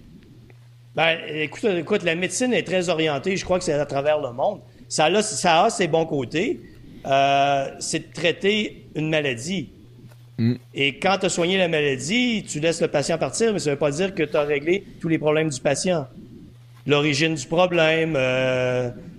Écoutez, été en formation aujourd'hui. Euh, je, je, en fait, je suivais une, une conférence d'un psychiatre et qui disait, moi, je, je fais des scans cérébraux de mes patients. Parce que l'empreinte cérébrale va me dire comment est la maladie, d'où origine la maladie du patient. Parce que il montrait deux scans différents. Ici, il dit, dans ces scans, il dit, j'ai deux, deux personnes qui font une dépression, qui ont les mêmes symptômes, mais celle de droite, c'est celle qui est en suractivité au niveau cérébral. Celle de gauche est en sous-activité au niveau cérébral. Donc, si je prescris les mêmes médicaments aux deux, ça ne veut pas dire que je vais avoir des résultats. Donc, ce qu'il est en train d'expliquer, c'est qu'il faut aller plus loin, pousser, qu'on a les moyens. Et lui expliquait, mon travail sans mesure, c'est comme lancer euh, une fléchette euh, dans le noir. Je sais pas où ça va tomber. C'est tout ça qu'il faut arriver à avoir, l'humain dans toute sa dimension. Le système médical a des forces, a des faiblesses. Euh, mais je crois que pour le futur, je pense, on parlait de vieillissement. Bien, les gens ont besoin de support social. Les recherches chez les centenaires démontrent que l'âge, donc les gens qui dépassent 100 ans, sont des gens qui sont entourés, qui ont un excellent support social, un excellent réseau social. Ils sont actifs, ils bougent, ils font pas des marathons, ils travaillent régulièrement, ils restent actifs de façon sur le plan cognitif. Ils ont une alimentation très équilibrée. Et c'est ces facteurs qui font que les gens vont vivre 100 ans et plus. Mais la base, c'est le réseau social. S'il y a un problème dans ma famille, chez moi, dans mes proches, je sais que j'ai quelqu'un qui va me venir en aide. Mais si je suis seul à mijoter avec mes problèmes, mentalement, ben, je vais dépérir. Donc, l'humain, c'est une dimension psychologique, spirituelle, émotionnelle, physique, physiologique. On ne peut pas séparer ces éléments de l'humain. Je ne sais pas, Bertrand, du coup, si tu voulais réagir. En tout cas, moi, je vois une très belle transition. Là, j'essaie de choper la perche qui nous parle de, euh, euh, du besoin pour l'humain de, de, ce réseau social, de cette existence au milieu des autres. Et c'est justement euh, l'essence même du Hamster Running Club. Club club, même si on n'est pas forcément tous l'un à côté de l'autre, on reste tous en contact, on échange, on partage, encore plus avec les, les cappuccineurs. Ça, c'est un petit clin d'œil pour les copains qui sont aussi dans le chat, les copains et les copines. Mais euh, effectivement, ce besoin de, se retrouver, se reconnaître, se motiver, s'entraider, euh, s'entraîner ensemble. Ouais, mais euh, tu sais, mais non, mais ça me fait penser à des trucs parce que l'autre jour, la semaine dernière, on a parlé sur le club, est-ce qu'il faut aller courir en club, l'importance de retrouver des gens pour courir avec soi, etc. Et il y a un truc, je crois, mais je, sais pas si je l'ai lu dans le livre de Denis ou si c'est mon cerveau qui l'a créé cette histoire-là pour mettre dans ma future formation, tu sais, sur les habitudes de courir. Euh, tu sais, alors bon, après, on en pense qu'on veut ou pas, l'histoire de, on est la moyenne des cinq personnes qu'on côtoie le plus souvent, etc. et autres.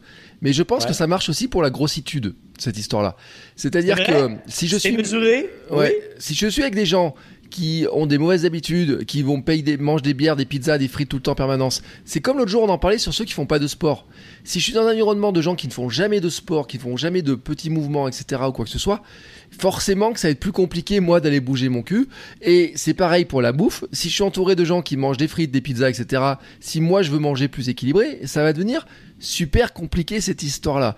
Et l'autre jour, je dis, marquais dans mon mind map là, dans mes idées, je disais dans ma, pour euh, une formation, je disais, faudrait quand même qu'à un moment donné, des gens qui se sentent seuls dans leur démarche de sortir de la grossitude ou de sortir de la sédentarité, il faut qu'ils trouvent quelqu'un, un relais à des moments, etc. Ça peut être par des clubs, des associations, des, groupes de gens, des collègues qui veulent aller courir avec eux, qui veulent manger avec eux, mais que par moment, bah, il faut changer ce, relais, ce réseau social et que justement, des fois, le Hamster Zoning Club peut servir à ça aussi. Parce que moi, par exemple, je me dis, ouais, j'ai envie de courir, d'aller courir euh, deux fois par semaine au lever du soleil, je me sens seul dans mon coin à le faire. Et ben, s'il y a une autre personne qui dit, ah ben moi aussi je fais la même chose et ça me plaît bien, et ben, ça va me rassurer sur le fait que je que même pas trop bizarre, tu vois. Ouais, non, c'est vrai. Euh, il y a plusieurs années, euh, alors que j'avais ma clinique de médecine industrielle, on avait implanté un programme de promotion de santé dans une entreprise. Et c'était effectivement un programme de quoi, Une clinique de médecine industrielle? Une clinique de euh, médecine industrielle C'est tout ce qui touche la santé au travail. Ouais. D'accord. Et, 90% euh, des employés ont participé au programme parce que c'était très orienté sur le réseau social, la collaboration en groupe et tout ça. Tiens, il y a une question qui est intéressante. Il y a une question dans le chat de Diane. Euh, travailles-tu aussi, Denis, avec des gens minces, mais pas en forme? Et je crois que c'est une vraie question, parce qu'on on a parlé de la grossitude et de la forme, etc. Mais moi, j'en connais d'autres et euh, des, personnes qui disent, bah oui, elles sont minces, mais pas du tout en forme, euh, pour diverses raisons. Et donc, est-ce que tu travailles avec eux? Ouais, j'en ai beaucoup comme ça. Effectivement.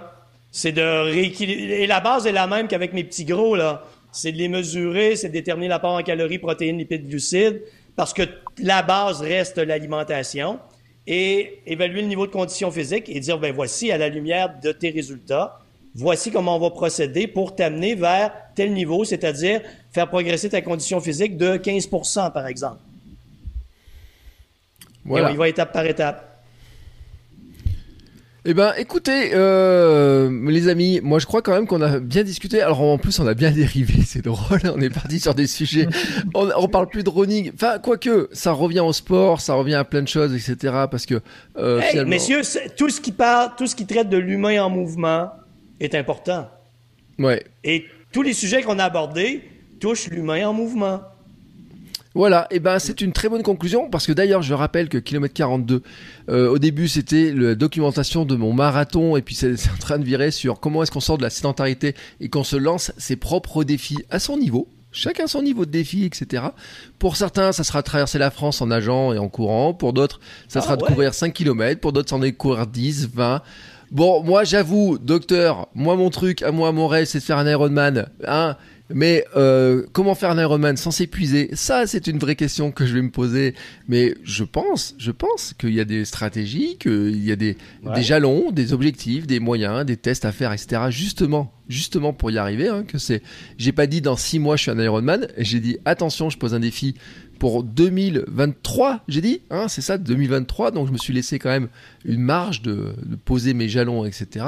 Euh, et donc euh, c'était super intéressant en tout cas. Je vous remercie beaucoup. Bon, je vous rappelle quand même hein, que aujourd'hui c'est les 1 an du Hamster Running Club. Donc il y a une bougie à fêter, à, souffler quand même. Hein? Tu la mets où la bougie, là, Bertrand? Euh, bah attends, tu crois Moi j'ai bien fait les choses, hein, je te jure. Euh, toi t'as pas amené le champagne, mais moi j'ai amené le gâteau. Le champagne est derrière, hein. là, juste là, mais il est pas au frais. Regardez. Alors, je vous dis, regardez, j'ai amené le petit gâteau, regardez ça comme il est beau. Est-ce que c'est avec du chocolat 70% parce que le chocolat fait maigrir?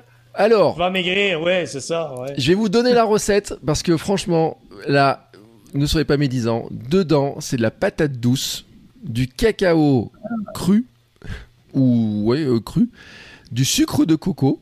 Hein. Franchement, Non, mais euh, bon, il y a un petit un peu d'œuf, il y a un peu de sucre de coco parce qu'il faut un petit peu de trucs, etc. Mais il est pas déconnant. Je peux vous garantir, il est pas déconnant parce que en plus, euh, c'est une recette de Lisa Salis. Je le dis, hein, Lisa Salis, si vous la connaissez, qui est naturopathe, etc. Elle a un petit guide. Et eh ben, il est super bon. Il est super, super bon. Et donc voilà. Alors, l'un de vous deux va souffler. Je sais pas lequel a le plus de souffle. Vas-y, Denis, je t'en prie. Ah, mais Ouais,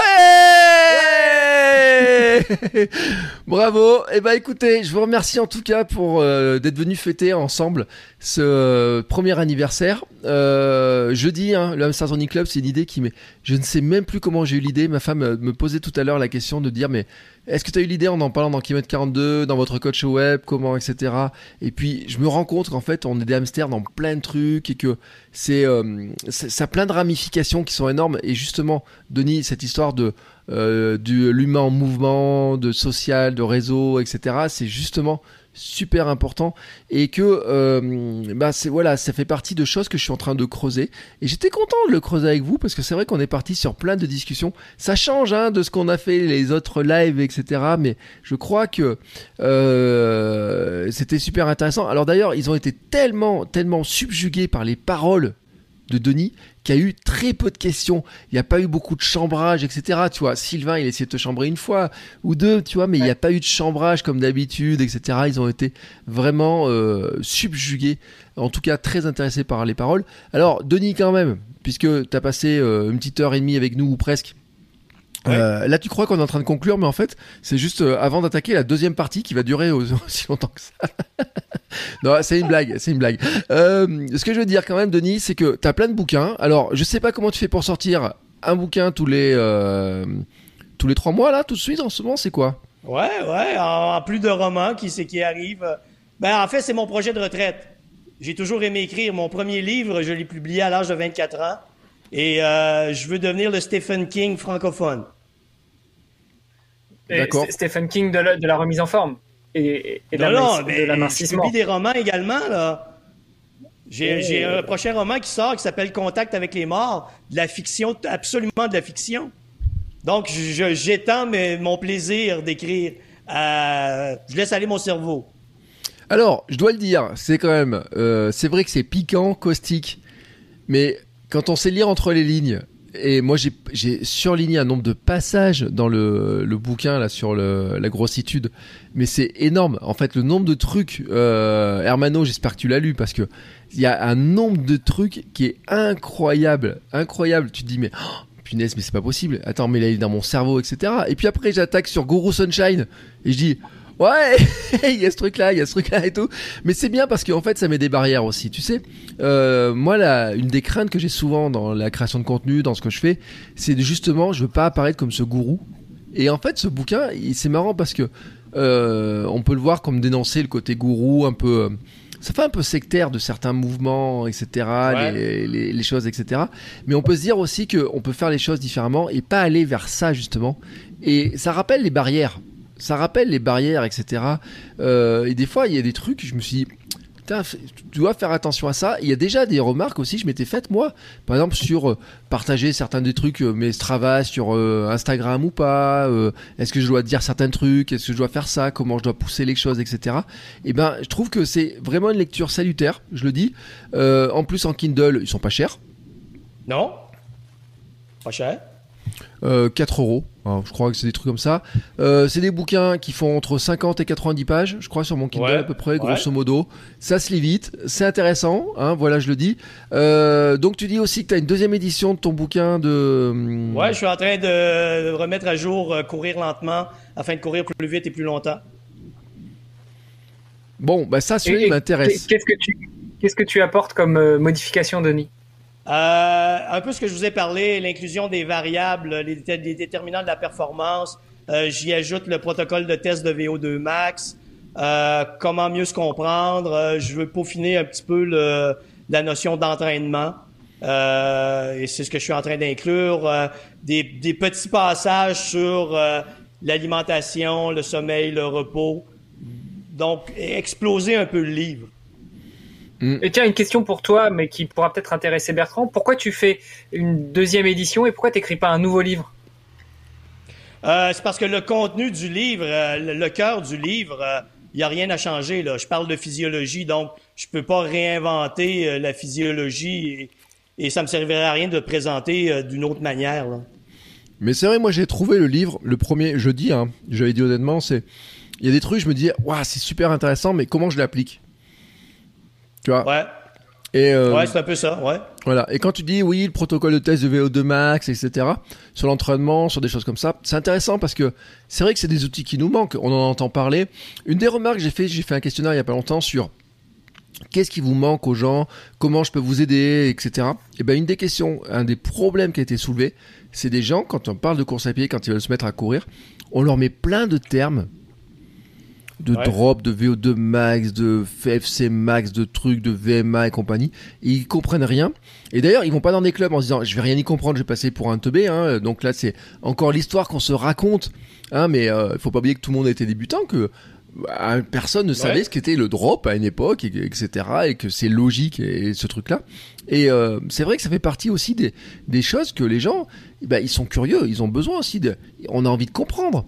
Hein, pour progresser aussi, pour euh, se dire, ah euh, je je serai jamais un champion, mais quand même, euh, je veux progresser à ma manière. Un des commentaires le plus fréquent qui est revenu suite à, aux gens qui ont acheté le livre, c'est Denis, je me blessais constamment, j'étais épuisé, je, me, je détestais la course. Et là, ça me ramène vraiment à pouvoir courir sans me blesser, sans m'épuiser. J'ai retrouvé ma passion de la course. Et je crois que c'est le commentaire le plus euh, valorisant que j'ai eu par rapport au livre. Mm.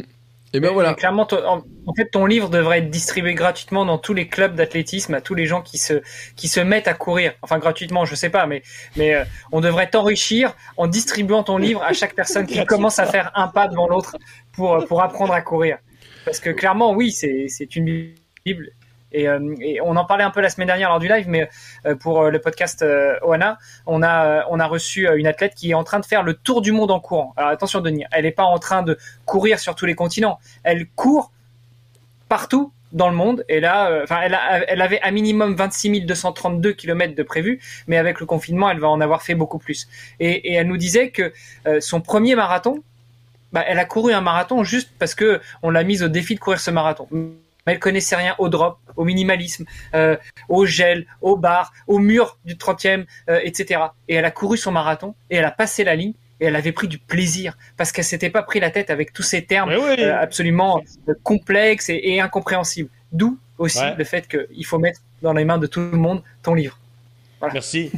Voilà, mais voilà, super. Et écoute, et c'est super euh, intéressant de le dire. Et puis tu sais, c'est aussi un peu logique de kilomètre 42, euh, parce que j'ai fait quelques épisodes sur justement les termes pour comprendre un petit peu les termes, justement parce qu'il y en a besoin. Mais j'ai pas si remarqué, la plupart des gens que j'interroge, que j'interview, même les très bons, très bons, très bons, je leur demande pas leur VMA, comment ils calculent leur VMA, qu'est-ce qu'ils font. Je leur demande une question qui est toute bête, je leur dis alors t'es prévu de faire ça? Et comment ça s'est passé? Moi c'est l'histoire qui m'intéresse. C'est c'est pas le truc, c'est l'histoire. Parce qu'après bien sûr certains vont dire oui on fait ça, etc. Certains sont férus de toutes les données scientifiques de comment on fait ça, etc. Mais en fait, euh, c'est pas c'est pas chez moi, c'est pas chez nous qu'ils vont le trouver. Euh, chez nous, ils vont trouver de la bonne humeur, vont trouver des des gens un petit peu caustiques des fois, ils vont retrouver de la rigolade, etc. Hein, on s'est bien marré. Un peu de sarcasme en live. Un peu de sarcasme. On s'est quand même bien marré quand même. Moi, je suis, euh, je dis, hein, parce que euh, et euh, comment dire. Parce que moi j'avais préparé mes trucs, hein, vous m'avez de chocolat, je voulais chauffer le docteur au début pour vraiment dire on va le, on va le booster. Et en fait, à la fin, je me trouve un peu couillon parce qu'on a parlé tellement sérieusement de sujets qui sont tellement profonds que euh, que voilà, je trouve en tout cas docteur Denis Boucher. Euh, merci beaucoup. merci en terminant, je dois vous dire que je vous aime gros. Merci Denis. Euh, mais peut-être juste avant de te laisser partir, même si je suis pas certain que ce soit nécessaire, où est-ce qu'on te retrouve si on veut en savoir plus? Et puis où est-ce qu'on trouve tes livres? Comment on se procure tes livres? Oui, mon magnifique site internet denisboucher.com et tous mes livres sont sur Amazon, amazon.ca, amazon.fr. Donc, vous les avez en format Kindle, en format imprimé. Hmm. Super. simplement. Et la plupart, grâce à vous, sont des best-sellers. Ah, grâce à nous? Non, ah grâce à tous les petits gros. Ah, grâce à tous les petits gros. Oh oui, j'ai été surpris. Hein. voilà pourquoi tu resteras gros toute ta vie. A été euh, deux semaines numéro un des ventes. Ah ouais? Waouh. Ouais, Canada et France, ouais. Eh ben, c'est une, c'est- c'est une belle perf. Bravo. En tout cas, et moi je le dis, hein, franchement, ça vaut le coup pour euh, plein de gens qui vont le, le lire. Ça va, euh, ça décape, ça c'est vite, c'est rigolo, mais il y a plein de passages qui sont surlignés, etc. Et euh, ça montre quand, quand on surligne, c'est que ça tape juste. hein. Il y, a, il y a toujours un truc comme ça, c'est qu'on se dit. Aïe aïe aïe aïe aïe aïe aïe, qu'est-ce qu'il est allé me dire là? Eh ben oui, ça tape juste. Allez, sur ce, messieurs, on va fermer la boutique. On va aller dormir parce que le sommeil est un élément très important. Bon, au Canada, il y a encore un petit peu de bout de journée. Nous, il est 22h35 quand même, hein, chez nous. Hein, Hermano? Faut que tu ailles dormir? Oui, bah, faut, faut que j'aille me coucher pour être en forme demain et pour pouvoir faire mon entraînement avec plaisir et sans me forcer. N'est-ce pas, Voilà. Denis?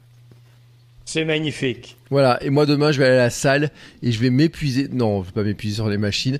Euh, pour l'anecdote, j'ai divisé par deux la charge que j'ai mis sur la machine euh, aujourd'hui par rapport à la dernière fois parce que j'avais, ça m'avait vraiment euh, cuitifié. Je sais pas si on peut dire ça. Mais Cuitifié. Ouais. Je te Ça jure, cuit, ça- quoi. J'étais tellement, euh, ça m'avait fait mal et tout. J'ai dit là, là franchement, t'as fait de la merde. T'as fait de la merde pour reprendre le T'as truc. fait de la merde, je peux te Voilà. le confirmer. Et j'ai dit là, franchement, t'as fait de la merde, t'avais pas besoin de faire ce truc-là, etc. Et tu dois te hum, faire attention. Mais c'était le, le, le plaisir de retrouver la salle, d'aller porter, de, de refaire un peu de sport un peu plus. Je me suis enflammé. De reprendre tes, bonnes, tes mauvaises habitudes. Voilà, donc je me suis enflammé et euh, il faut se méfier quand même de l'enflammade. Mais bon, messieurs, je vous remercie. Docteur, merci. Hermano, merci. Dans le live, dans les, la chatroom, Ciao, Denis. Merci à tous. Alors on va remercier Diane, euh, Sylvain, euh, qui c'est qu'on a? David. David, Roberto, euh, Eric, ouf. Oui, Il euh, il y avait Nico, j'avais dit au début que j'avais remercié en premier. Sylvie, euh, Lucie, euh, Marie-Josée et tous les autres. Merci beaucoup. Oubliez pas de mettre un petit j'aime avant de partir, avant de fermer la salle. Hein, faut pas oublier de mettre le petit j'aime là-haut, les petits pouces levés. On se retrouve la semaine prochaine, Armano. De quoi on parle?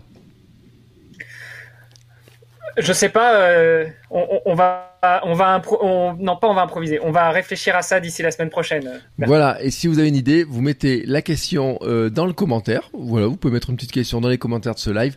Vous mettez une petite question. Je mettrai une boîte à questions aussi sur Instagram. Euh, en tout cas, pour que les gens s'en rappellent et qu'ils nous remettent des petites questions. Parce que les questions des gens sont toujours celles, les meilleurs sujets. Parce que c'est vraiment une interrogation qui leur tient à cœur. Et c'est important de les écouter. Voilà. Allez, sur ce, bonne nuit. Ciao tout le monde. Merci encore Denis. À plus tard. Merci. À bientôt. Ciao Bon, c'est encore moi. J'ai un dernier petit mot à vous dire avant de vous laisser écouter un autre épisode de podcast. Si vous avez apprécié cet épisode, je vous invite à vous abonner, bien entendu, au podcast. Vous pouvez le faire sur Spotify, Apple Podcast et tous les lecteurs de podcasts. Mais aussi, si vous le voulez, à laisser une petite note 5 étoiles sur Apple Podcast. Vous savez que ça aidera le podcast à se faire découvrir et à permettre à plein de gens de découvrir aussi les vertus du mouvement. Allez, ce coup-là, je vous laisse et je vous souhaite à tous une très belle journée.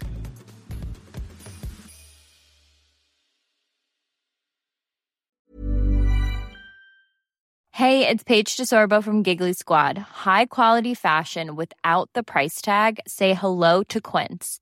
I'm snagging high-end essentials like cozy cashmere sweaters, sleek leather jackets, fine jewelry, and so much more. With Quince being 50 to 80% less than similar brands. And they partner with factories that prioritize safe, ethical, and responsible manufacturing. I love that. Luxury quality within reach. Go to quince.com slash style to get free shipping and 365 day returns on your next order. Quince.com slash style.